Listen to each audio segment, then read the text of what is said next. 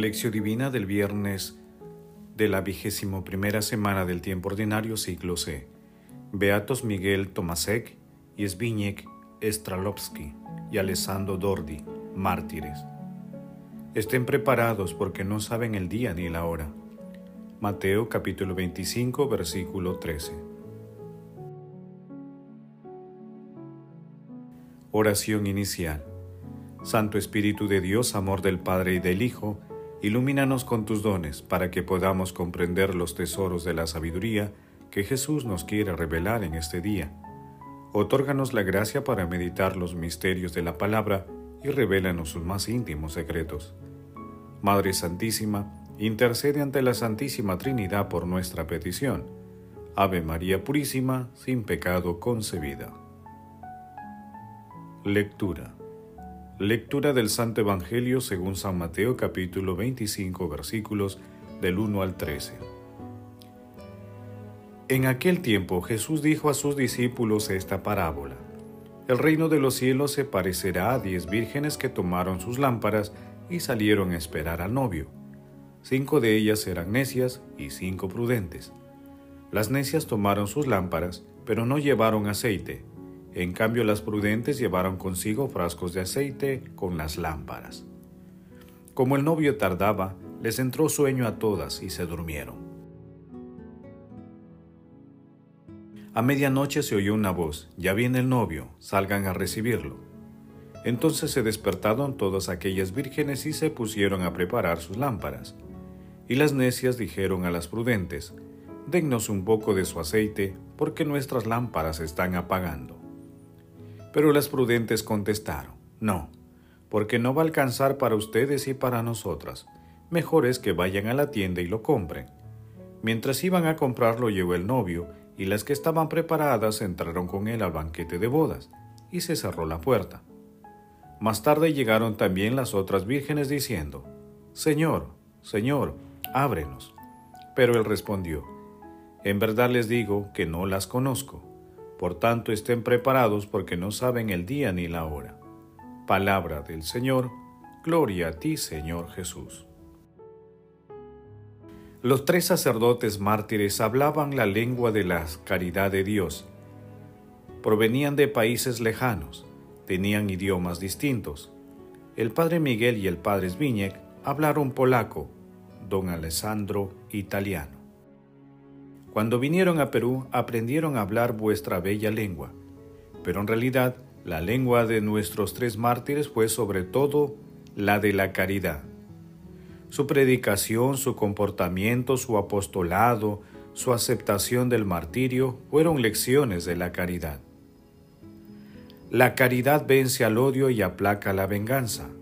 La caridad es paciente, benigna, no falta el respeto, no se enfada, no lleva cuentas del mal recibido, no se alegra de la injusticia, sino que se complace de la verdad. La caridad perdona a los asesinos y genera reconciliación. La caridad todo lo abarca, todo lo cree, todo lo espera, todo lo soporta.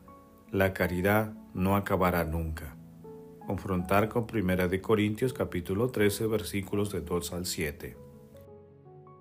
Es la caridad el auténtico sendero luminoso que trae vida y no muerte, que genera paz y no guerra, que crea, fraternidad y no división.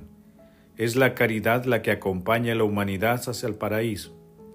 Es la caridad la que acompaña a la humanidad hacia el paraíso, hacia la Jerusalén celestial, la ciudad del amor ilimitado de Dios y del gozo sin fin. Ellos son mártires tanto por la sangre derramada por la confesión de la fe ante los asesinos, como por la confesión de la caridad, que transforma nuestra historia contaminada por el mal en historia de salvación, fermento de esperanza y de bondad.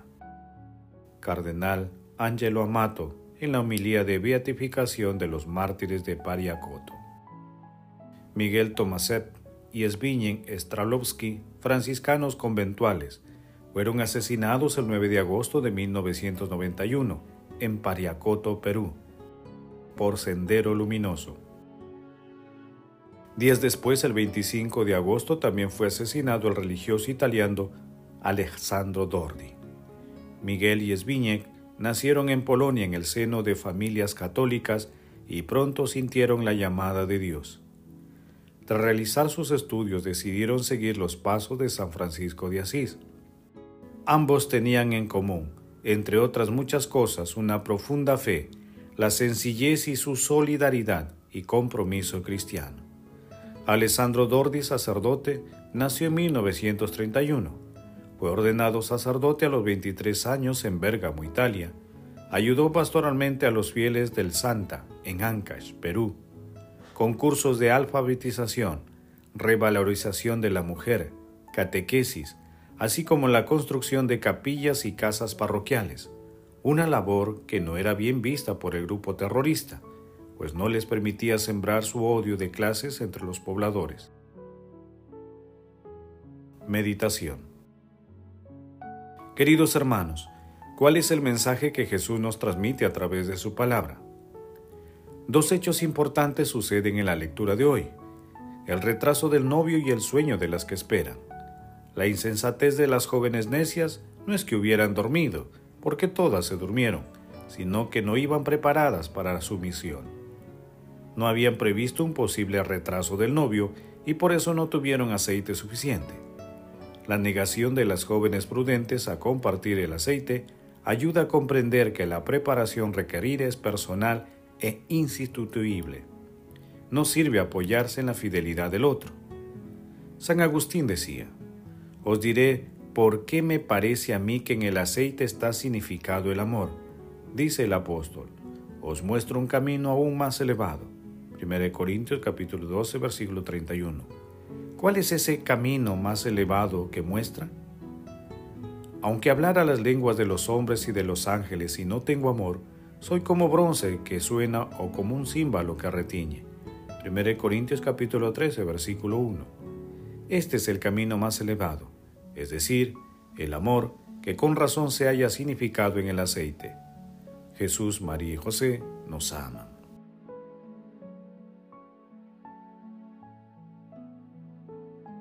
Oración.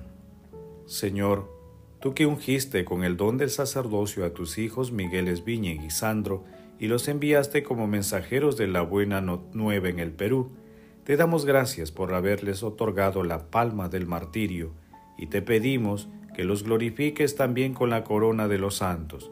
Por su sangre derramada por ti, danos fidelidad en la fe.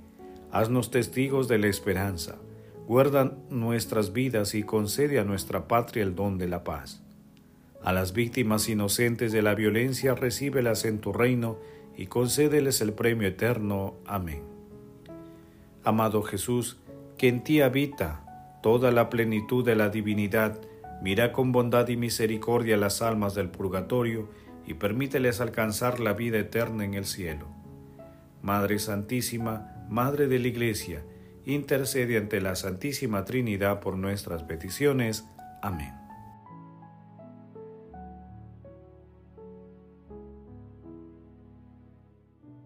Contemplación y acción Hermanos, contemplemos a nuestro Señor Jesucristo con un comentario de José de Aldazábal. Sigue la enseñanza de Jesús sobre la vigilancia Ayer ponía el ejemplo del ladrón que puede venir en cualquier momento y del amo de la casa que deseará ver a los criados preparados cuando vuelva. Hoy son las diez jóvenes que acompañarán, como damas de honor, a la novia cuando llegue el novio. La parábola es sencilla, pero muy hermosa y significativa. Jesús quiere transmitir esta idea que todas las jóvenes tenían que haber estado preparadas y despiertas cuando llegó el novio. Su venida será imprevista, Nadie sabe el día ni la hora. Israel, al menos sus dirigentes, desperdiciaron la gran ocasión de la venida del novio, Jesús, el enviado de Dios, el que inauguraba el reino y su banquete festivo. Velad, porque no saben el día ni la hora. ¿Estamos siempre preparados y en vela? ¿Llevamos aceite para nuestra lámpara?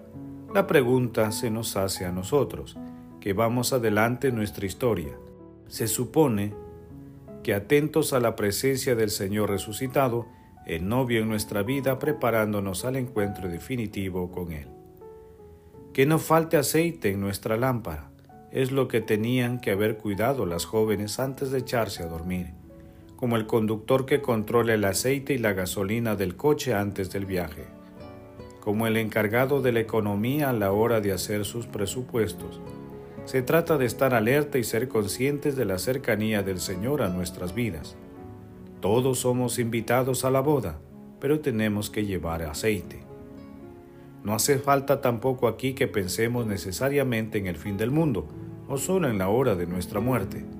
La fiesta de la boda a la que estamos invitados sucede cada día, en los pequeños encuentros con el Señor, en las continuas ocasiones que nos proporciona de saberle descubrir en los sacramentos, en las personas, en los signos de los tiempos y como no sabemos ni el día ni la hora del encuentro final, esta vigilancia diaria hecha de amor y seriedad nos va preparando para que no falte aceite en nuestra lámpara. Al final, Jesús nos dirá qué clase de aceite deberíamos tener, si hemos amado, si hemos de comer, si hemos dado de comer, si hemos visitado al enfermo, el aceite de la fe, del amor y de las buenas obras. Cuando celebramos la Eucaristía de Jesús, Mientras esperamos su venida gloriosa, se nos provee de esa luz y de esa fuerza que necesitamos para el camino. Jesús nos dijo, El que me come tiene vida eterna, yo lo resucitaré el último día. El amor todo lo puede.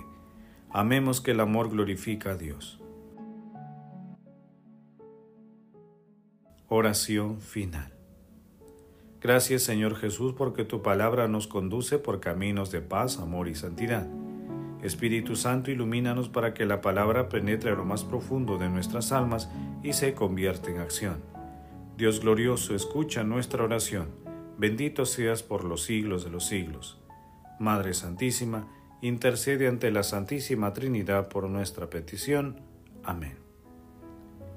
El Señor esté con ustedes y con tu Espíritu la bendición de Dios Todopoderoso, Padre, Hijo y Espíritu Santo, descienda sobre ustedes y los acompañe siempre. Amén. Bendigamos al Señor, demos gracias a Dios.